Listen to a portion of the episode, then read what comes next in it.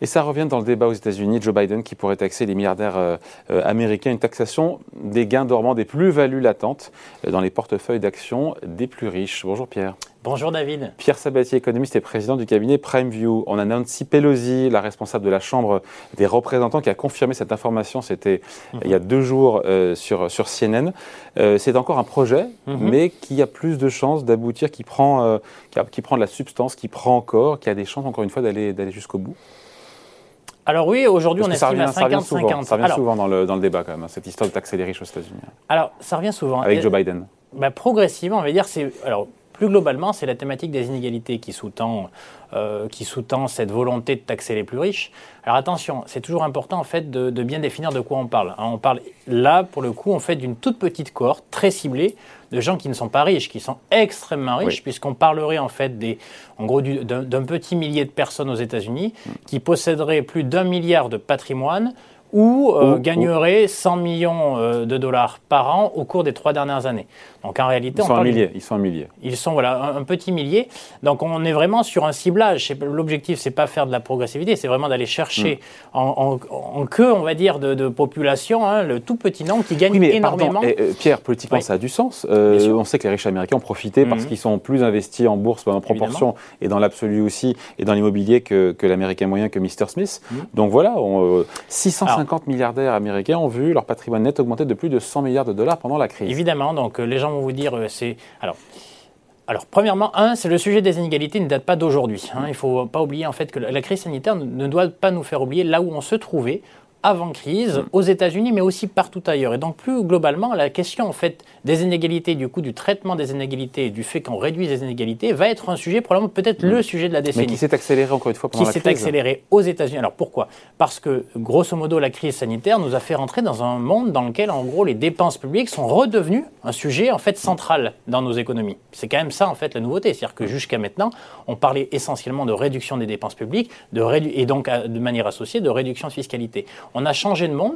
Euh, l'exigence, la crise sanitaire, puis aujourd'hui, en fait, l'exigence des populations quant à un modèle qui serait plus équitable nous amène en fait à avoir plus de dépenses publiques. Mm. Et donc la problématique, elle est la suivante. La crise sanitaire nous amène à plus de dépenses publiques.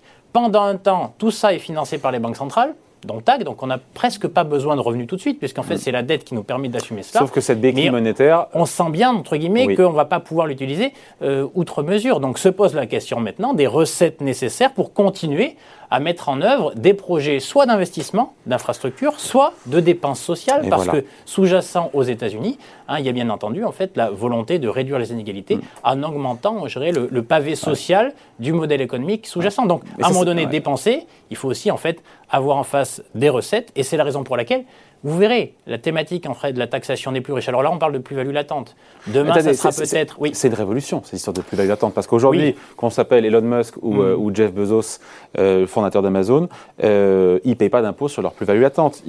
au prétexte logique que mm. ces gains, encore une fois, n'existent pas tant qu'ils ne sont pas encaissés. Voilà, c'est toute la problématique en fait de la valorisation d'un stock de choses que vous possédez et ce que vous avez véritablement sur votre compte en banque.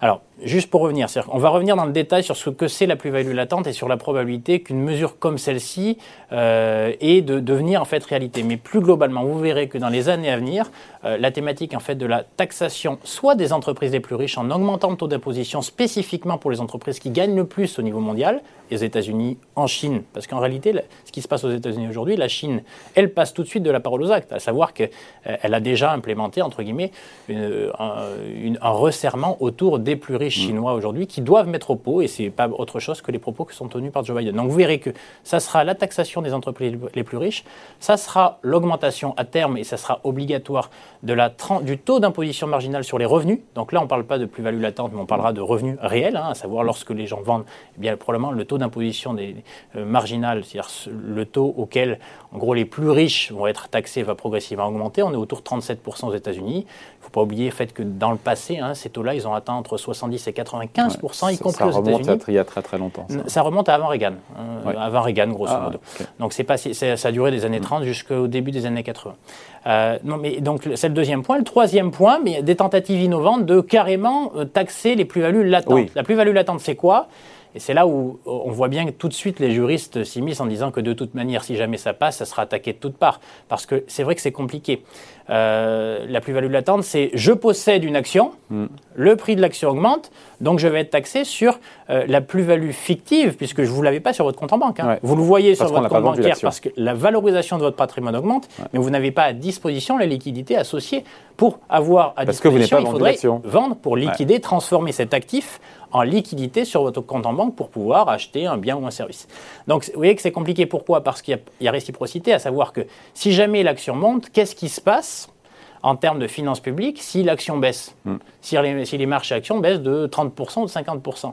Est-ce que ça veut dire que vous allez aussi intégrer en termes de fiscalité les moins-values latentes? Donc vous allez faire un crédit d'impôt à tous les gens qui ont payé en fait lorsqu'ils ont touché des plus-values latentes. Donc Techniquement, c'est compliqué. Et pour aller plus loin. Donc ça n'ira pas jusqu'au bout? mm, C'est peu probable, mais ça ne veut pas dire que cette thématique-là ne va pas être une thématique moderne d'avenir et voire même d'avenir, en fait, dans les années à venir. Il est probable qu'on s'oriente plutôt vers quelque chose qui pour l'instant a été rejeté, qui serait un taux une augmentation du taux d'imposition marginale. Je, répète, qu'est-ce que c'est? Il y a deux dimensions. C'est lorsque vous gagnez beaucoup, eh bien, au-delà d'un certain seuil, eh bien, votre taux d'imposition augmente. Aujourd'hui, il est relativement limité d'un point de vue historique, 37% aux États-Unis. C'est faible. Donc, il est probable que c'est cela, en fait, pour qu'on taxe véritablement les flux d'argent que les gens gagnent pour écréter et réduire les inégalités. C'est le premier point. Et le deuxième point, vous verrez, euh, cette fameuse thématique que François Hollande avait évoqué est-ce qu'il faut taxer le capital comme le travail ou le travail comme le capital, va revenir. qui a une dizaine d'années, va probablement revenir parce que même aux États-Unis aujourd'hui, donc là je parlais du taux d'imposition marginale sur les revenus, donc revenu du travail, 37%, mais le taux d'imposition en fait des revenus du capital est aujourd'hui moins taxé que celui du travail.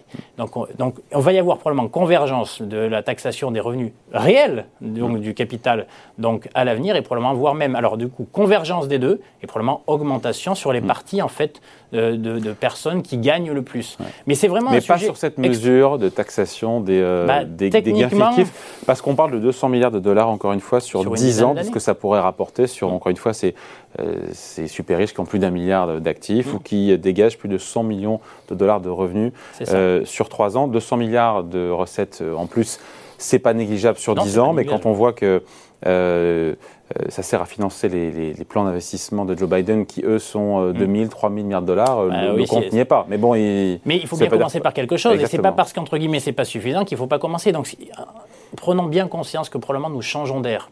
Nous avons vécu depuis le début des années 80 un air dans lequel, en gros, la pression fiscale n'a cessé de diminuer. Alors je sais qu'on est en France et donc les gens ont du mal à comprendre ça parce que ça a été moins vrai en France qu'ailleurs. Mais partout dans le monde, on a vécu en fait quelque chose d'historique qui est en gros la baisse de la pression, pression fiscale quel que soit le sujet, que ce soit celui du capital, que ce soit celui du travail.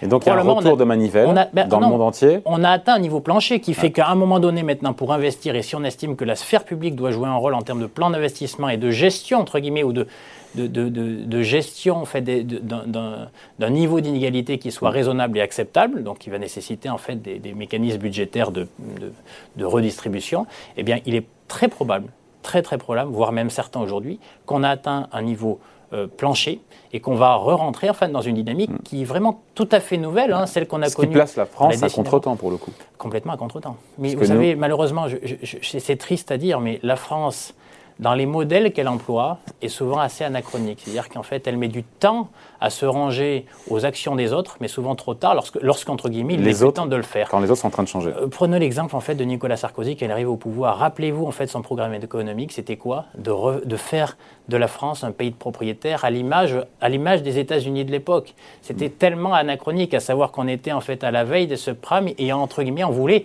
entre guillemets, euh, suivre le, rythme des États-Unis avec 10 euh, ou 15 ans de retard. C'est pareil sur la fiscalité.